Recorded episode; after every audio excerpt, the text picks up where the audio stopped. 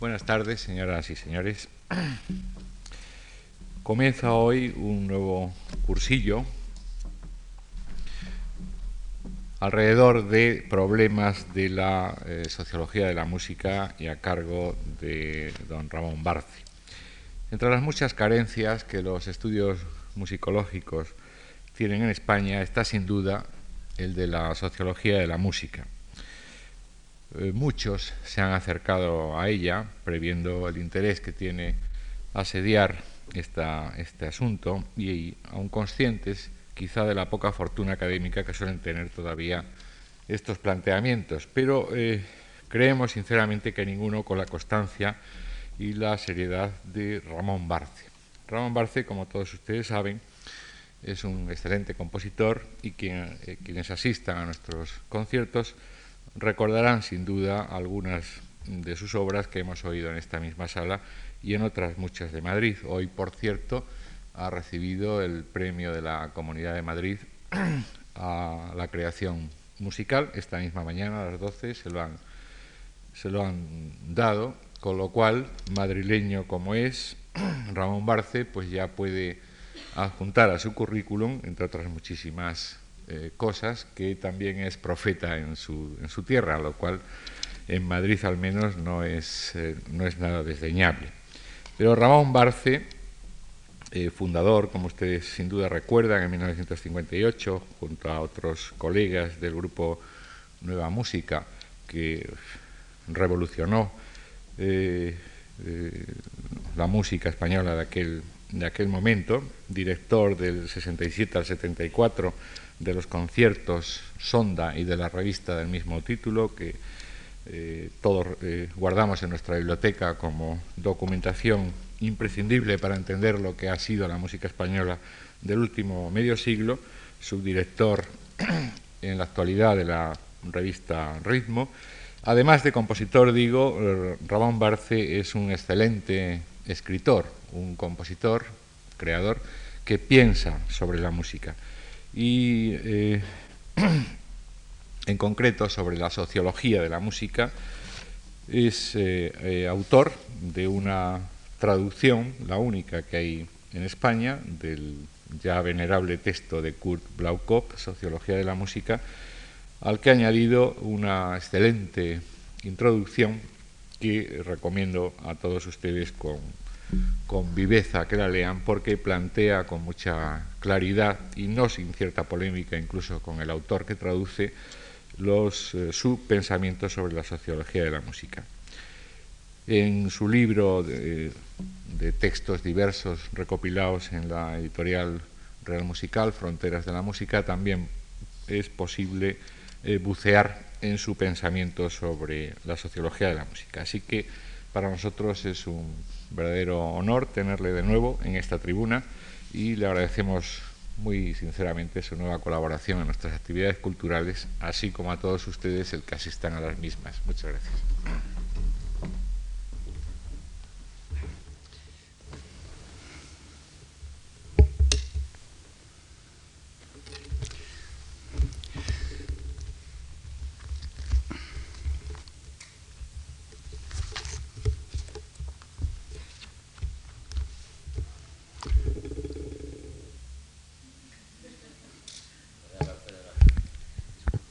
No, no, no, no, me importa, no me importa, haga lo que quieras, no me molesta.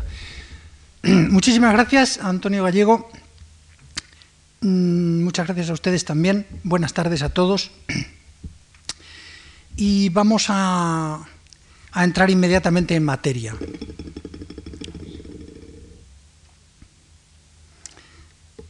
A, mí me preocupa, como a todo el que da una conferencia, me, preocupa mucho eh, no, aburrir a los, a, los oyentes, naturalmente. En este caso, creo que el problema es si la sociología de la música puede, y ese es mi deseo, despertar un interés suficiente. Yo pienso que sí, pero naturalmente eso es discutible. En estas cuatro conferencias lo que yo no puedo hacer perdón, es absolutamente imposible, es un panorama de la sociología de la música ni una exposición sistemática de la materia. No, no la puedo hacer, no, sé si sería capaz, pero de todas maneras no la puedo hacer porque mm, es que no me parece posible. El problema es que la sociología, como ustedes saben, la sociología en general, quiero decir, mm, es una disciplina muy moderna, arranca del siglo pasado, mm, y que todavía, todavía difícilmente ha encontrado su, su objeto propio y sus métodos propios. Digamos que ha ido encontrando trabajosamente terrenos y, métodos. A principios de siglo, un pensador muy, muy sutil y muy, muy refinado como, como Georg Simmel, en su Sociología, que tradujeron la revista Occidente el año 27, en la sociología de Simmel, 1908, todavía se, plantea el problema de la sociología como el de una, no el de una ciencia que tenga un objeto propio como puede ser la, zoología o la historia de América, no, sino como una manera de ver materias procedentes de otros campos. Les leo el, texto de Simmel porque es, es precioso, parece a mí. Dice, en su relación con las ciencias hoy existentes, la sociología es un nuevo método, un auxiliar de la investigación para llegar por nuevas vías a los fenómenos que se dan en aquellos campos del saber. Pero este papel que desempeña la sociología no es esencialmente distinto del que desempeñó la inducción, cuando en su día penetró como un nuevo principio de investigación en todas las ciencias posibles, se aclimató a ellas y les ayudó a encontrar nuevas soluciones para los problemas planteados. Pero así como la inducción no constituye una ciencia particular y menos una ciencia que lo abarque todo, tampoco por las mismas razones la sociología por cuanto se funda en la idea de que el hombre debe ser comprendido como ser social y en que la sociedad es la base de todo acontecer histórico, no contiene la sociología ningún objeto que no esté tratado ya en las ciencias existentes, sino que es sólo un nuevo camino para todas ellas, un método científico que justamente por ser aplicable a la totalidad de los problemas no constituye una ciencia de por sí. Y en páginas más adelante, dice, eh, dice, es evidente que para que quede legitimada una nueva ciencia, eh, cualquiera, la sociología en este caso, no hace falta descubrir un objeto cuya existencia sea hasta ahora desconocida. Todo lo que designamos en general como objeto es un complejo de determinaciones y relaciones, cada una de las cuales, si se descubre en una pluralidad de objetos, puede convertirse a su vez en objeto de una nueva ciencia. Del mismo modo, la sociología podría constituir una ciencia particular hallando su objeto una nueva línea trazada a través de hechos que como tales son perfectamente conocidos, solo que sin haberles sido hasta ahora aplicado el concepto que descubre el aspecto de estos hechos correspondiente a aquella línea, ni haciéndole constituir una, y haciéndole ahora constituir una unidad metódica y científica común a todos ellos. Si ha de existir una sociología como ciencia particular, será necesario que el concepto de sociedad como tal, por encima de la agrupación exterior de fenómenos, someta los hechos sociales históricos a una nueva abstracción y ordenamiento. Dice, la sociología pertenece a aquel tipo de ciencias cuya independencia no dimana de que su objeto esté comprendido junto con otros bajo un concepto más amplio, como la filología clásica o la filología germánica, la óptica o la acústica, sino de considerar desde un punto de vista especial el campo total de los objetos. Lo que la diferencia de las demás ciencias histórico-sociales no es pues su objeto, sino el modo de considerarlo, la abstracción particular que en ella se lleva a cabo. Bien, no quiero decir no quiero decir que hoy, que ha pasado casi un siglo, la sociología se encuentre en este, en este, digamos, en este estadio. Pero la sociología ha trabajado mucho, como sabemos, y ha encontrado algunos campos propios y métodos propios. Quizá muchos, diversos, quizá todavía no, no unificados. Mm, Naturalmente, si la sociología, digamos la sociología madre, todavía, si a la sociología madre todavía le queda un resto de indeterminación en cuanto a los, al objeto propio y a sus métodos, ¿para qué vamos a decir lo que le pasa a las sociologías hijas? Es decir, a las sociologías especiales. La sociología de la música es más reciente todavía. Eh, podemos eh, echarle 50, 60 años de edad, es decir, que es muy joven. Mm, hay las contribuciones ya clásicas, pero absolutamente eh, fragmentarias, de Max Weber, de Guido Adler, y después ya las de Adorno. El, libro que ha mencionado Antonio Gallego, La sociología de la música de Kurt Blaukopf, que yo traduje hace unos años, es quizá el primer libro de conjunto que enfoca el problema central de la, sociología de la música, y es de 1900, eh, eh, está escrito en 1938, pero a causa de, de la guerra y otros acontecimientos, el libro no pudo publicarse y se publicó en 1950. De manera que ese primer trabajo de conjunto aparece en 1950. En el prólogo yo recuerdo que Blaukopf dice, mm, dice la sociología de la música, dice él, esto está escrito en el año 38, claro, es una, dice, una ciencia transitoria. Es decir, Blaukopf se da cuenta de que en la historia de la música, y en la historia de la cultura sería lo mismo, hay aspectos que, no, que están vacíos, que están sin llenar, hay huecos que llenar no huecos biográficos ni históricos, sino otras cosas. Y entonces él piensa que la sociología de la música puede ser una ciencia, como dice el transitoria, que ayude a llenar esos huecos y hacer que la historia de la música, o en su caso sería la de la cultura, resulte más completa. Y después dice desaparecerá. Cuando yo traduje el libro, o sea, el año 85, pues le pedimos a Blaukopf que hiciera un prólogo para la edición española. Y el, eh, Blaukov, que ya está jubilado, es viejito, eh, pues hizo un prólogo. Tardó mucho en escribirlo, hizo una hoja, una hoja y media, pero estuvo siete meses pensándolo. Y, en el prólogo dice que es que, bien, que no se arrepiente del libro ni nada, pero que en, efecto, de entonces para acá, la sociología de la música ha ido encontrando terrenos propios y que se equivocó al decir que era una ciencia transitoria que no era una cosa provisional ni transitoria, sino que realmente era una ciencia que estaba en sus, en sus orígenes y no había encontrado todavía el terreno propio, pero que ya lo está encontrando. Otra cosa que tenemos que decir de tipo general es que mm, claro, la sociología de la música o cualquier otra sociología se puede en realidad ocupar de cosas muy diversas, que, podemos decir quizá que son todas propias, son objetos propios de la sociología, pero que son muy diversos entre sí.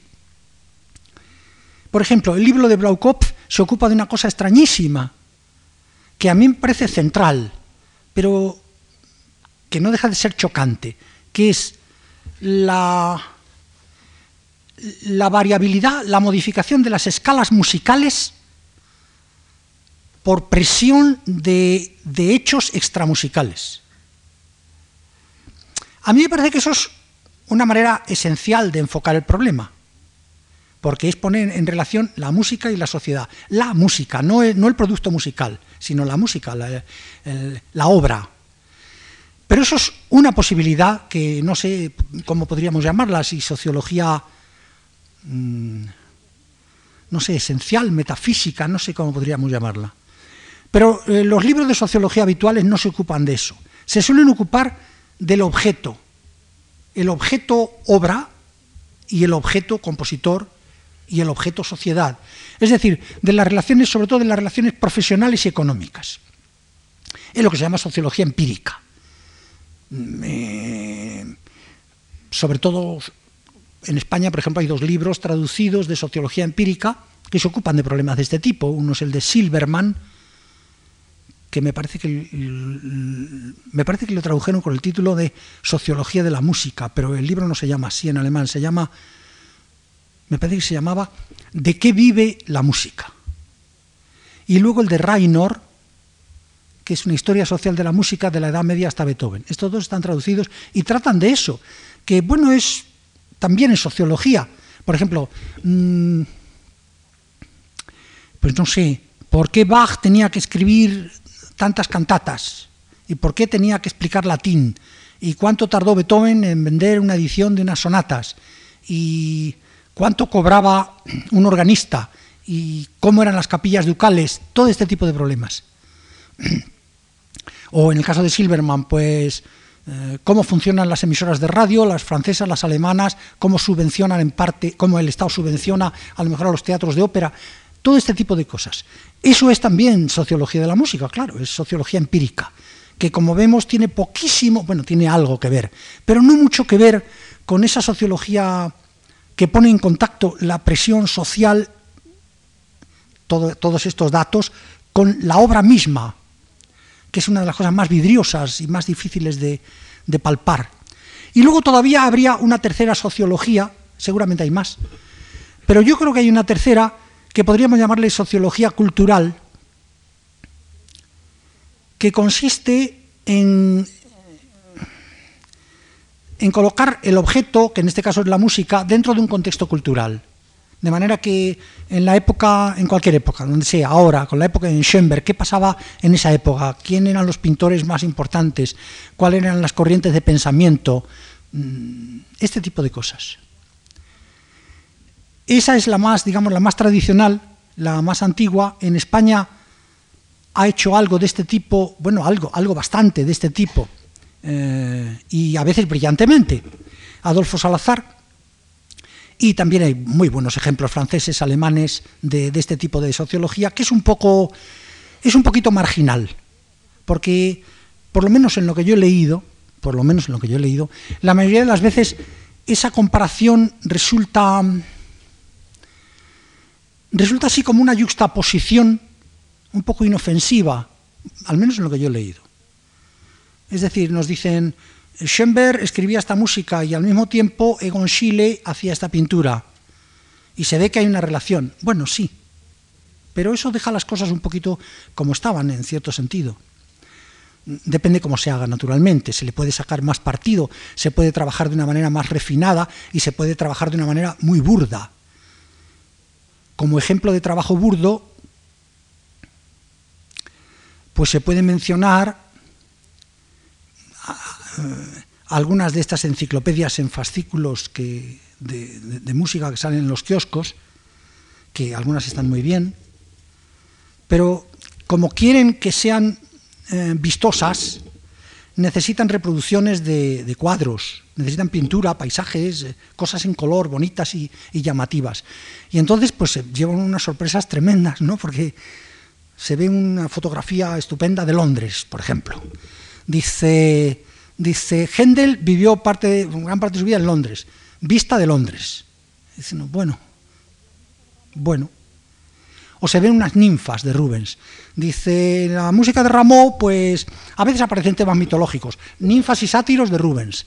Y así cosas que realmente pues son meras justaposiciones. O sea, lo de Rubens está bien, la foto de Londres está, está todo bien, pero no, no tiene gran cosa que ver en el fondo. Es decir, es una pura ilustración, es un puro adorno. En ese sentido, la sociología esta de tipo cultural, mm, que ya ha sido muy rechazada por ya desde Guido Adler, eh, es una cosa un poco, un, poco que queda normalmente en la superficie de las cosas. Un, un matiz más a esta cuestión previa es la idea de adorno que dice una vez Adorno que la sociología de la música no debe convertirse en algo parecido, dice él, a lo que hace 30 años fue la fenomenología. Y hace 50, esto lo escribe en una conferencia del año 57, y hace 50 la, la psicología. Es decir, en una cosa, una especie de moda que se aplica a todo lo que hay. De manera que hace 60, 70 años, los que sean, la moda psicológica hizo que se escribieran libros de historia, eh, biografías, todo género de cosas enfocándolos psicológicamente. y después, más adelante, fenomenológicamente. Hoy habría dicho Adorno estructuralmente, ¿no? Todo desde el punto de vista estructuralista. Él dice que, que no debe ser así, que él piensa que la sociología de la música incluso bueno, esto es una cosa muy, muy peculiar, que la sociología de la música no debe ser una sociología, sino que es una cosa específica. No es como la sociología de, de la pintura o la sociología de las ciudades, no. Que podría, esto no lo dice él, lo dice un comentarista, podría ni siquiera llamarse sociología, que es que en la música hay unos, mm, hay unos tipos de relación muy peculiares que no están en ninguna otra arte ni actividad, y que el ocuparse de ellos, si queremos lo podemos llamar sociología, pero que no es exactamente una sociología, dice él.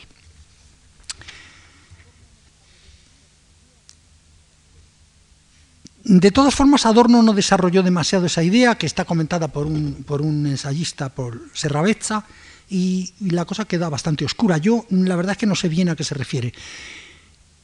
Desde luego, lo que dice Fubini en su libro, en su libro que se ha traducido no hace mucho, el total de la historia de la estética, no me parece muy, muy atinado. Lo que dice Subini, esto Fubini, es que la música es un arte específicamente social, eh, propio para la investigación, investigación sociológica.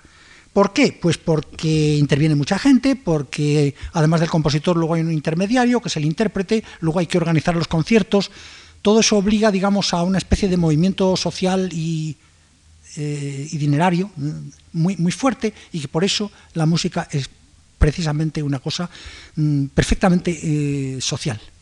A mí me parece que esto es una frivolidad por parte de Fubini, yo creo que las cosas no son así, eso no, yo creo que eso no caracteriza a la música. Eh, también podría caracterizar a la danza o al teatro. no sé, no, no veo yo que eso sea muy, muy, muy preciso. Yo creo que las razones son otras mm, que ya veremos. Eh, a mí me parece que eso está un poquito dicho un poquito apresuradamente. Desde luego no, no, hay, no hay ninguna duda en cuanto a, la posibilidad del estudio empírico de la música como sociología, claro. Porque una vez que el, objeto artístico se ha producido, pues es un objeto como este vaso. Se ha producido una sonata, ya está producida, y en ese momento entra en, unos mecanismos de mercado. Hay un editor, hay unos intérpretes que la tocan, unas personas que la escuchan, alguien que paga, que no paga, unos derechos de autor, unos derechos de ejecución, bueno, muchas cosas. Pero eso no es característico de la música, eso es característico de todo lo que produce el ser humano. Es un objeto que se ha producido y en el momento que está producido, pues entra en el mundo, como diría García Vaca, en el mundo como mercado, el mundo mercado. Entonces ya todo lo que hacemos entra en el mundo mercado. Yo creo que eso no es característico de la, de la música, pero sí desde luego es analizable y es muy trabajable y la sociología de la música en general, sobre todo la anglosajona, se ha vencido de ese lado, de estudiar esos aspectos. Nosotros no vamos a tocar nada de eso.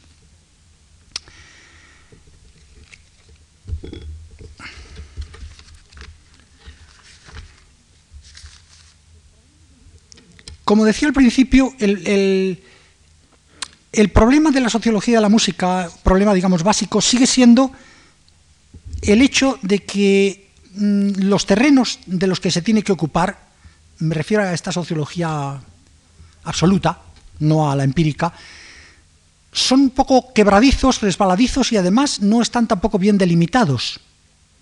Entonces yo lo que deseaba en estas eh, cuatro conferencias era tocar cuatro cuatro temas que creo que están dentro. Algunos son, alguno es casi tradicional ya dentro de lo que se puede hablar de tradición en la sociología y otros no. Otros creo que se presentan un poco casi, casi así como yo los presento por primera vez.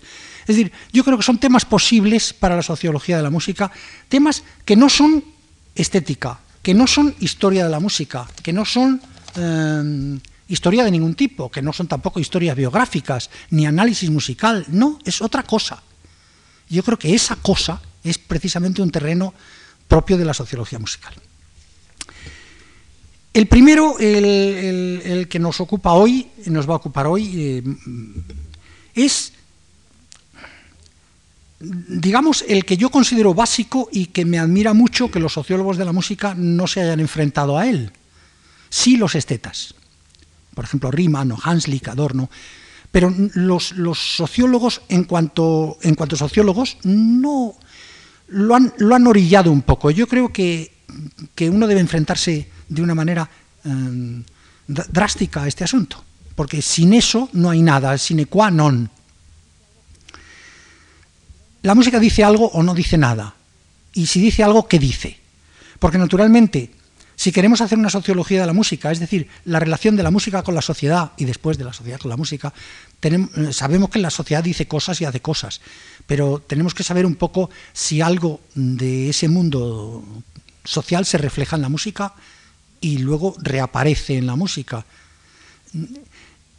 No tenemos más remedio, es decir, no tenemos más remedio que enfrentarnos a este problema.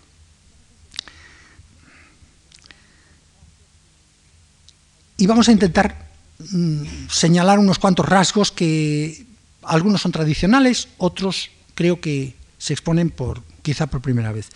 Desde luego, si la música es un lenguaje, podemos admitirlo así provisoriamente, que es un tipo de lenguaje, un lenguaje hecho con sonidos, por supuesto, eh, ya eh, tendríamos, digamos, la, la ventaja previa de entrada de que el lenguaje, todo lenguaje dice algo.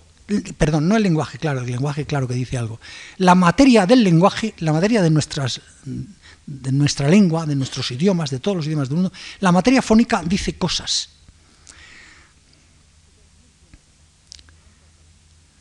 Esto sí se ha estudiado, y se ha estudiado muy bien además, no en cuanto a la música, pero sí en cuanto a la, en cuanto a la lingüística. Por ejemplo, lo ha estudiado muy inteligentemente Alarcos, por ejemplo.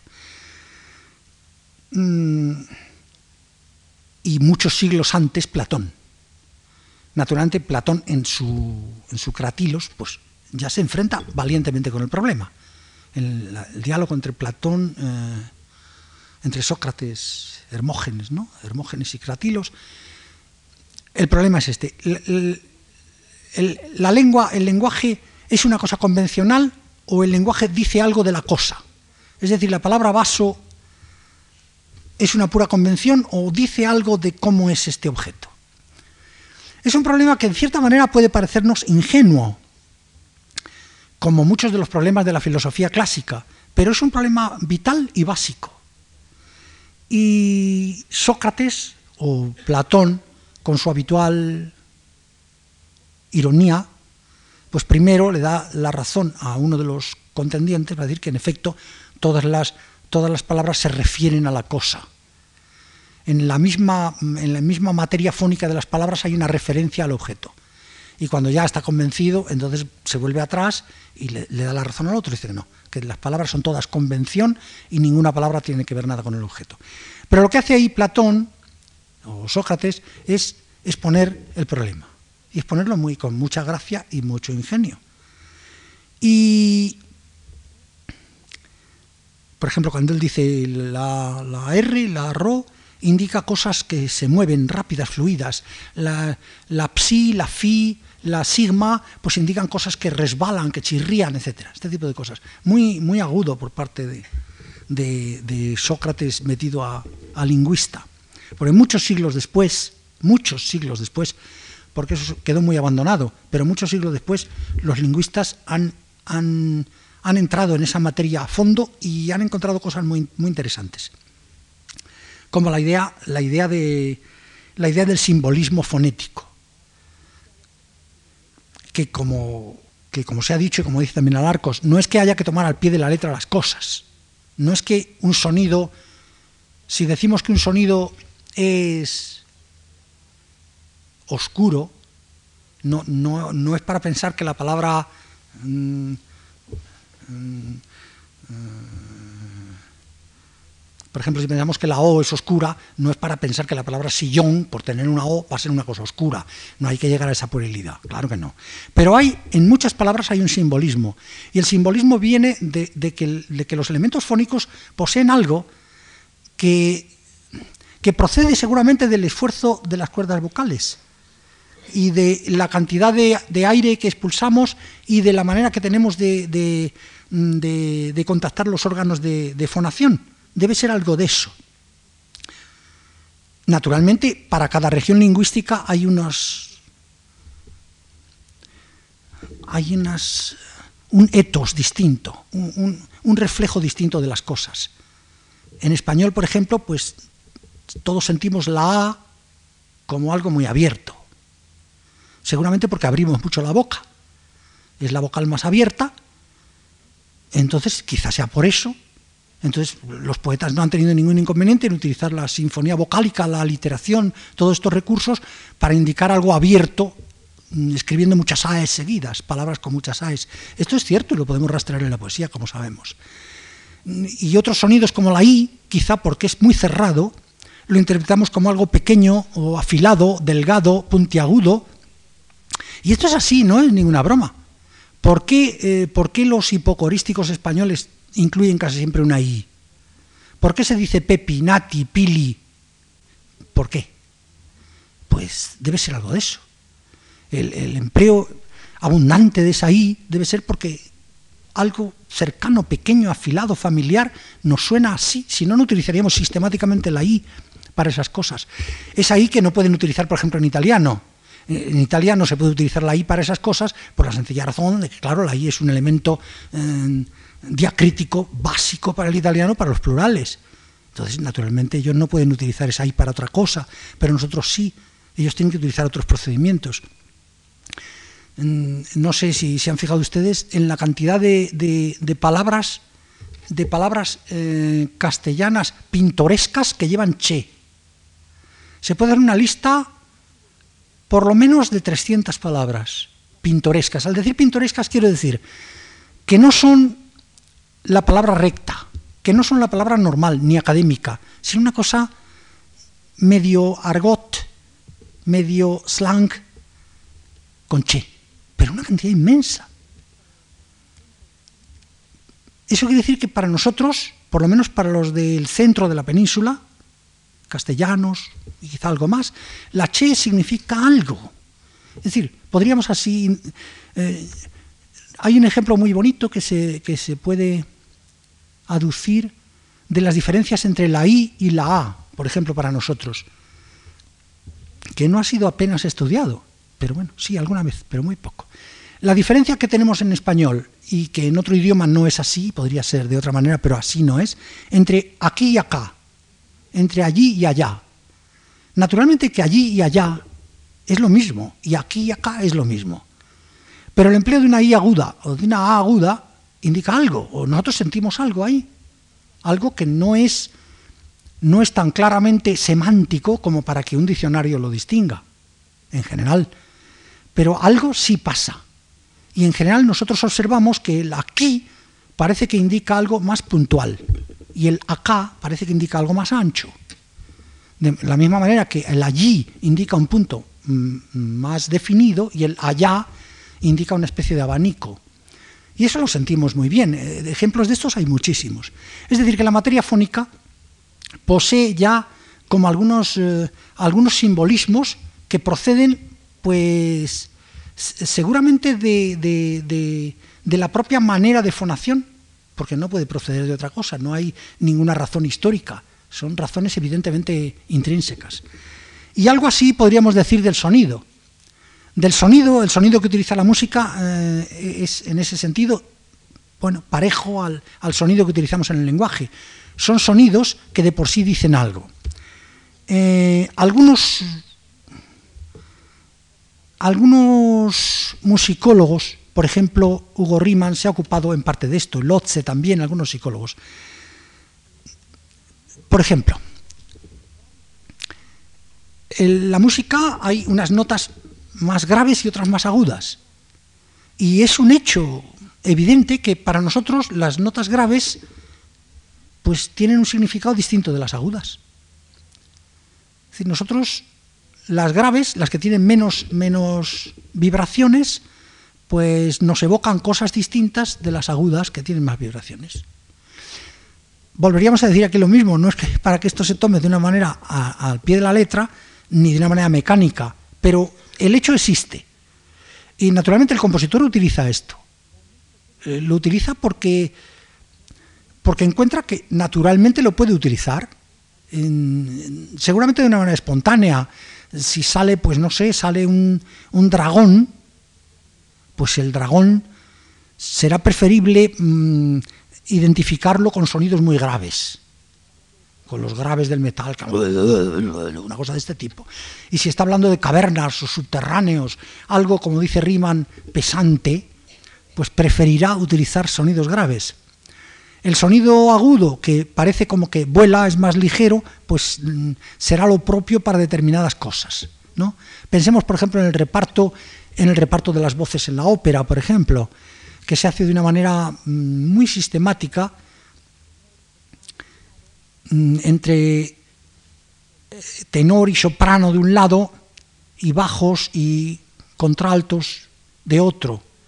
Es decir, en la ópera de nuestra zona, eh, mm, el joven que es el héroe, aunque sea un antihéroe, normalmente es un tenor, nunca sería un bajo, porque el bajo significará algo mm, un poco angustioso, opresivo, puede ser maligno, no necesariamente, pero por ejemplo si es Mefistófeles o es un ser deforme o, o es el enemigo, hay muchos matices, o es una persona muy mayor, entonces es el bajo, ¿no?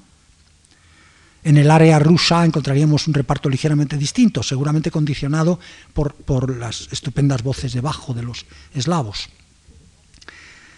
Mm, lo mismo ocurre lo mismo ocurre con las intensidades. ¿eh? Un sonido, eh, eh, esto es común a cualquier sensación. Hay unas cosas más intensas y otras menos intensas. Y esto a nosotros nos dice algo. Mm, naturalmente en cada, caso es distinto, no es lo mismo un color muy intenso que un sonido muy intenso, pero la intensidad, la, la, gradación de intensidad es algo común a las sensaciones, en algún sentido. Entonces el sonido tiene una intensidad y esa intensidad se utiliza. Una cosa que sea abrumadora, pues naturalmente será mucho más intensa que una cosa que sea un, un, leve y, y sutil pensamiento, que normalmente será pianísimo. Esto es una cosa tan espontánea que, que, el compositor lo hace de la manera más natural, sin que todo esto quiera decir que se trata de mecanismos eternos. Claro, se trata de mecanismos que están determinados por la región cultural y determinados por el tiempo. Las cosas cambian, y cambian muchísimo, claro. Lo mismo se puede decir, pues no sé, de las, de las, de las duraciones. Un sonido tiene que ser más largo o más corto esto para, para, un músico es algo, para un compositor es algo elemental. Él sabe que hay sonidos largos y cortos y, y que eso significa algo. No quiere decir que, insisto, en que sea un puro diccionario de, de, significados, como es el diccionario de los sueños, no. Pero desde luego un sonido largo es una cosa y un sonido corto es otro, otra. Y, ¿Y para qué vamos a decir del timbre?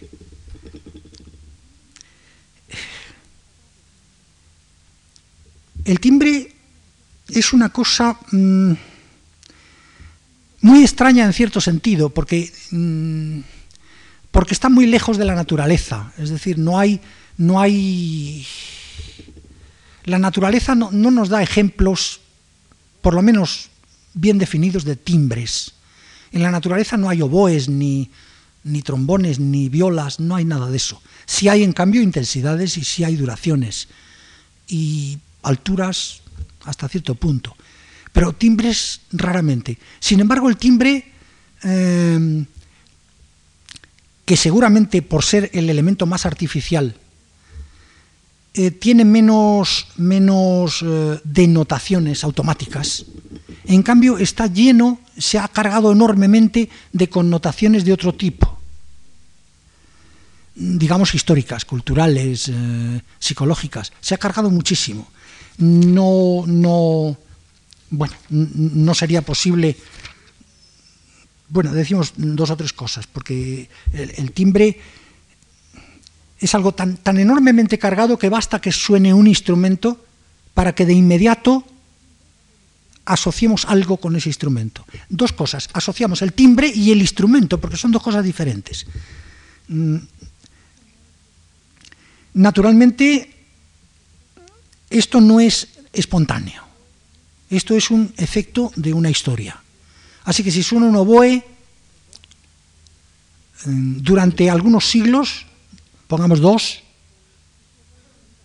a lo mejor más, pero pues ese oboe ha ido asociado a cierto tipo de situaciones pastoriles campestres, melancólicas, de ahí ha pasado en el romanticismo a algo pues tristón, que naturalmente puede combinarse con otras cosas, porque nada va solo, todo es un, tipo de combinación. Si suena una flauta, también tenemos unas connotaciones especiales. Cualquier instrumento que suene eh, nos da el timbre y además la idea de que se usa aquel instrumento. En algunos casos esta connotación es, muy, muy automática e incluso es ya tópica, sobre todo en ciertos instrumentos de percusión. Pues naturalmente suena un tambor, de inmediato se puede pensar que eso tiene que, tiene que ver algo con algo de tipo castrense o, similar. Y todo esto que, además puede parecer que afecta a la música neoclásica, a la música romántica y tal, pues mm, sigue todavía vigente. Es decir, al cambiar un poco la estética, naturalmente mm, cambian también la valoración, el etos de los, o el ethos de los instrumentos, pero, pero no del todo. Por ejemplo, si, decimos, si mm, señalamos pasajes, no sé, de Beethoven, de Mozart, de, de, Tchaikovsky y tal, todo el mundo quedará contento y a todo el mundo le parece normal. Pero es más chocante encontrar esos ejemplos en música posterior, en música ya de entrada del siglo XX, en música relativamente reciente. Por ejemplo, en El superviviente de Varsovia de Schoenberg. Pues normalmente los análisis que se han hecho de la obra, pues se ha hablado de la combinación de mecanismos atonales y, de, música tonal por, la, por el Shema Israel que suena allí, cantado, y cosas por el estilo. Pero no sé si a alguien se le ha ocurrido darse cuenta, mm, quizá no, de que allí hay una trompeta tocando la diana, pero descaradamente.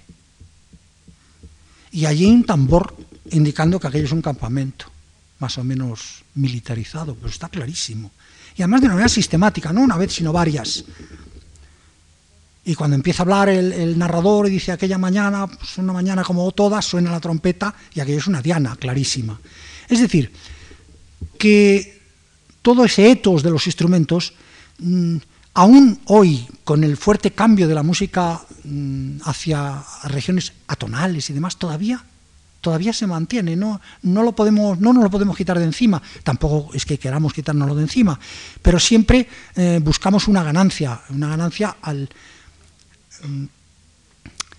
al conseguir que un instrumento pueda servir para algo más de aquello para lo que todos los tratadistas decían.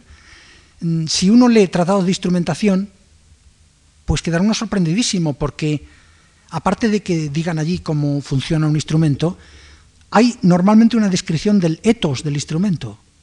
Esto es rarísimo, pero es así. Y dicen el fagot, dice Casella Mortari, Dice, es como un viejecito, un viejecito que paga.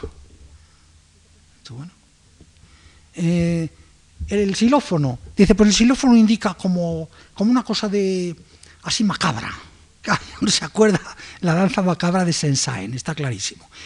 Y alguna otra obra. Entonces dice el chocar de huesos y tal.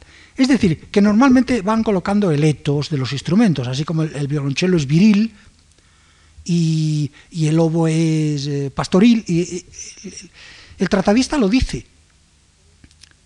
Entonces, eh, lo que yo decía es que los, compositores, cuando nos encontramos con ese repertorio, lo usamos, pero tratamos de, de ganar terreno. Es decir, si nosotros podemos usar un instrumento que tradicionalmente se ha considerado un instrumento eh, para hacer llamadas de, de, cuartel, como puede ser la trompeta, imitando al cornetín, o cualquier otra cosa. Si podemos ganarlo para otra expresión, pues nosotros ampliamos nuestro, nuestro campo expresivo, ¿no? Pero que eso es una cosa sistemática. Las campanas, ¿para qué vamos a hablar de las campanas? La campana indica, pues, pues eso, una campana, es la imitación de una campana o de algo relacionado con la campana.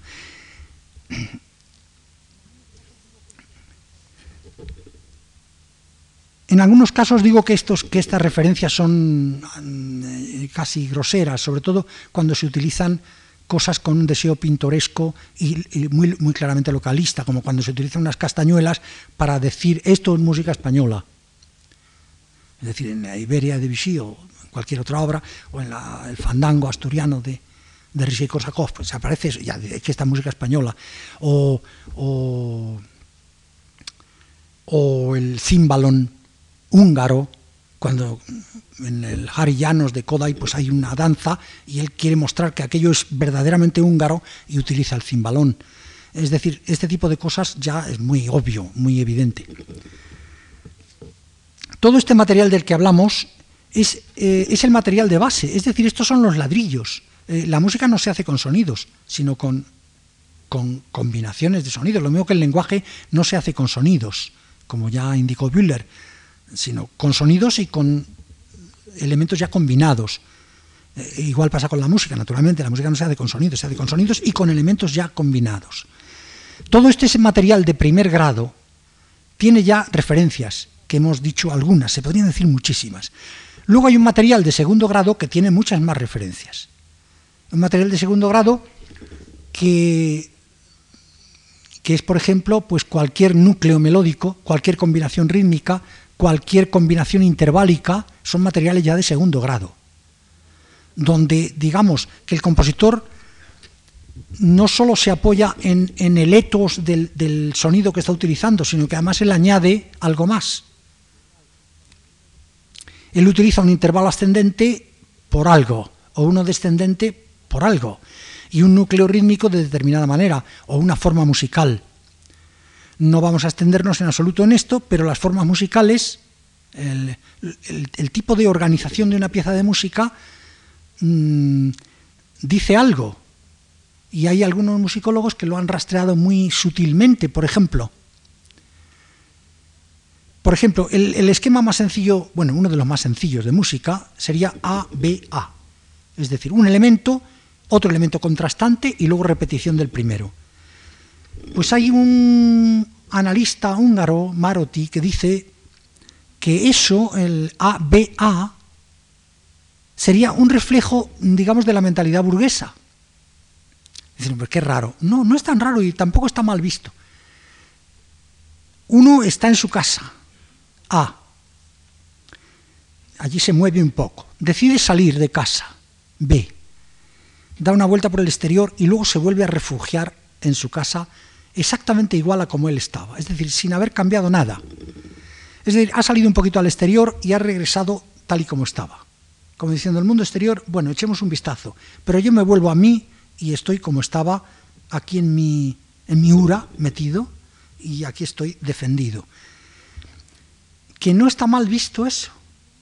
Eh, Adorno dice también que la reexposición en las sonatas de Beethoven, por ejemplo, después del desarrollo, después de la aparición de los dos temas eh, que son combinados y al final reaparece, reaparecen, que eso es parecido a la BA, pero dice Adorno, entonces el compositor ya no vive en ese mundo seguro que uno asomaba la cabeza y se volvía a meter, sino en un mundo que cuenta más con la sociedad, que cuenta más con el resto de la humanidad, porque la reexposición normalmente no es textual, o dicho de otra manera, cuando vuelve a su casa ya no vuelve igual.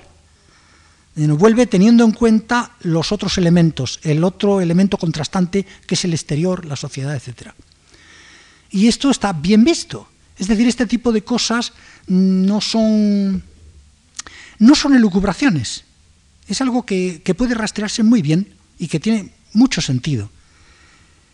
Más aún si vamos a las grandes, eh, digamos, a las no, ya a la forma musical, sino a la idea general que puede, eh, que puede informar toda una obra, una sinfonía, una sonata, una obra grande. La idea general. Esa idea general puede ser completamente explicable por escrito. Bueno, todos sabemos que muchos compositores han puesto por escrito lo que querían decir en, su, en una de sus sinfonías. Y eso es en serio. O sea, eso se debe tomar en serio. Luego es posible, y como ha ocurrido en muchos casos, el caso de, no sé, Mahler, Tchaikovsky, que han retirado aquel material, o de Bruckner, han dicho, bueno, no, mejor que la música mm, suene sola y ¿para qué vamos a explicar? Pero, de hecho, ahí había una intención de explicar cosas. Y, y esas cosas aunque no de una manera nimia, pero sí se transmiten y llegan.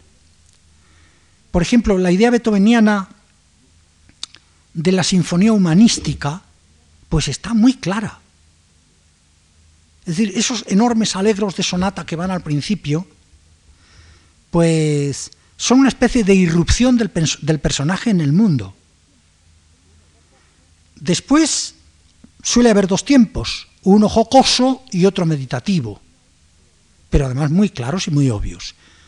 Y uno final que depende, depende, que unas veces puede considerarse como un triunfo del personaje y otras veces como una derrota, o a veces como una derrota externa y un triunfo interno. Es decir, este tipo de sinfonía que llega hasta nuestros días, porque lo ha utilizado sistemáticamente Chostakovich, por ejemplo, explícitamente, eh, antes eh, Mahler, pues esto es una manera de hablar y de decir las cosas. Mm, y, no, y no una manera, y, no es algo que no se deba tener en cuenta, sino que sí se debe tener en cuenta. Todos los datos que haya, incluso los que pudiéramos llamar, estos últimos que estoy mencionando, que podríamos llamarlos de tercer grado, porque ya no se refieren a la forma musical, sino a la intencionalidad de conjunto, a, por ejemplo, a la imitación de estilos, a, todo lo que yo llamo contextualización, de manera que un compositor en su música utiliza cosas que no son suyas. Eso es lo normal, cosas folclóricas o citas de música culta o de música ligera, muchas cosas. Todo eso eh, quiere decir cosas, unas veces sistemáticamente y otras no, pero todo ese material hay que tenerlo en cuenta. E incluso, creo yo, se debe tener en cuenta también el material exógeno absolutamente. Por ejemplo, textos, eh, títulos de la obra, programas que el compositor haya, haya hecho, aunque luego lo haya retirado. Yo creo que todo este material mm, mm, de ninguna forma debe uno avergonzarse de utilizarlo, porque los, por ejemplo, los, los, estudiosos de la literatura nunca se han avergonzado de tal cosa. Si ellos hablan de la Celestina o o del Quijote, jamás se les ocurre prescindir de los criterios externos, de ninguna manera, ¿por qué? Los criterios externos son tan importantes como los internos. Hay cosas dentro, pero hay cosas fuera que nos ayudan a, verlo de dentro. Entonces, mm, creo que debe de considerarse el, digamos, el problema de la exégesis así, con los criterios internos y con los externos, aun con los muy externos, porque así se hace en todo. No sé por qué la música, mm, de una manera muy purista, va a prescindir de esos criterios externos. La suma, digamos, de esos criterios externos e internos, lo que nos dan es una cantidad inmensa de información y en suma, mm, pues no sé, casi un discurso completo de, la obra musical. Oh, un discurso completo que hablo demasiado. Eh, entonces lo vamos a dejar aquí. Yo me acuerdo que anteanoche estaba yo oyendo en casa un disco, la la sinfonía de Requiem de Monsalvache. Tenía el disco en casa, no lo había podido oír y lo estaba oyendo anoche. Claro, yo tenía el disco, tenía la partitura, tenía las notas que había escrito Monsalvache. Y yo decía, la cantidad de cosas que, que se pueden decir de, de esta obra, pero una cantidad inmensa. Entre lo que uno oye, que es muchísimo ya, y los datos que hay en torno, se puede hablar muchísimo. Esta música está diciendo muchísimo, pero una cantidad enorme de cosas. No hacía falta conocer al autor. Yo conozco al autor, pero no hace falta. Mm, todo lo que allí se dice, la música solo y luego los elementos del entorno, están diciendo tal cantidad de cosas que casi da vergüenza. De tanto, tanto como hay allí dicho. Es decir, que realmente la música sí dice mucho. Claro, cuanto más nimia y descriptivista es, más dice y por lo tanto dice menos. Digamos desde el punto de vista schopenhaueriano, dice menos. Dice cosas más nimias y menos de algo importante y directo, digamos de la idea, ¿no? Pero bueno, dice menos de aquí más de allá, o más de allí y menos de acá, pero de todas maneras la música dice mucho. Y solo así es como podremos enfocar el, el problema, partiendo de esa base de que hay un material que dice muchísimo. La música se puede escuchar, claro, se escucha y ya está, es una manera de oír, pero hay muchas maneras de oír. También se puede oír para exprimirla y para saber todo lo que hay dentro y, fuera. Bien, lo dejamos aquí. Muchas gracias.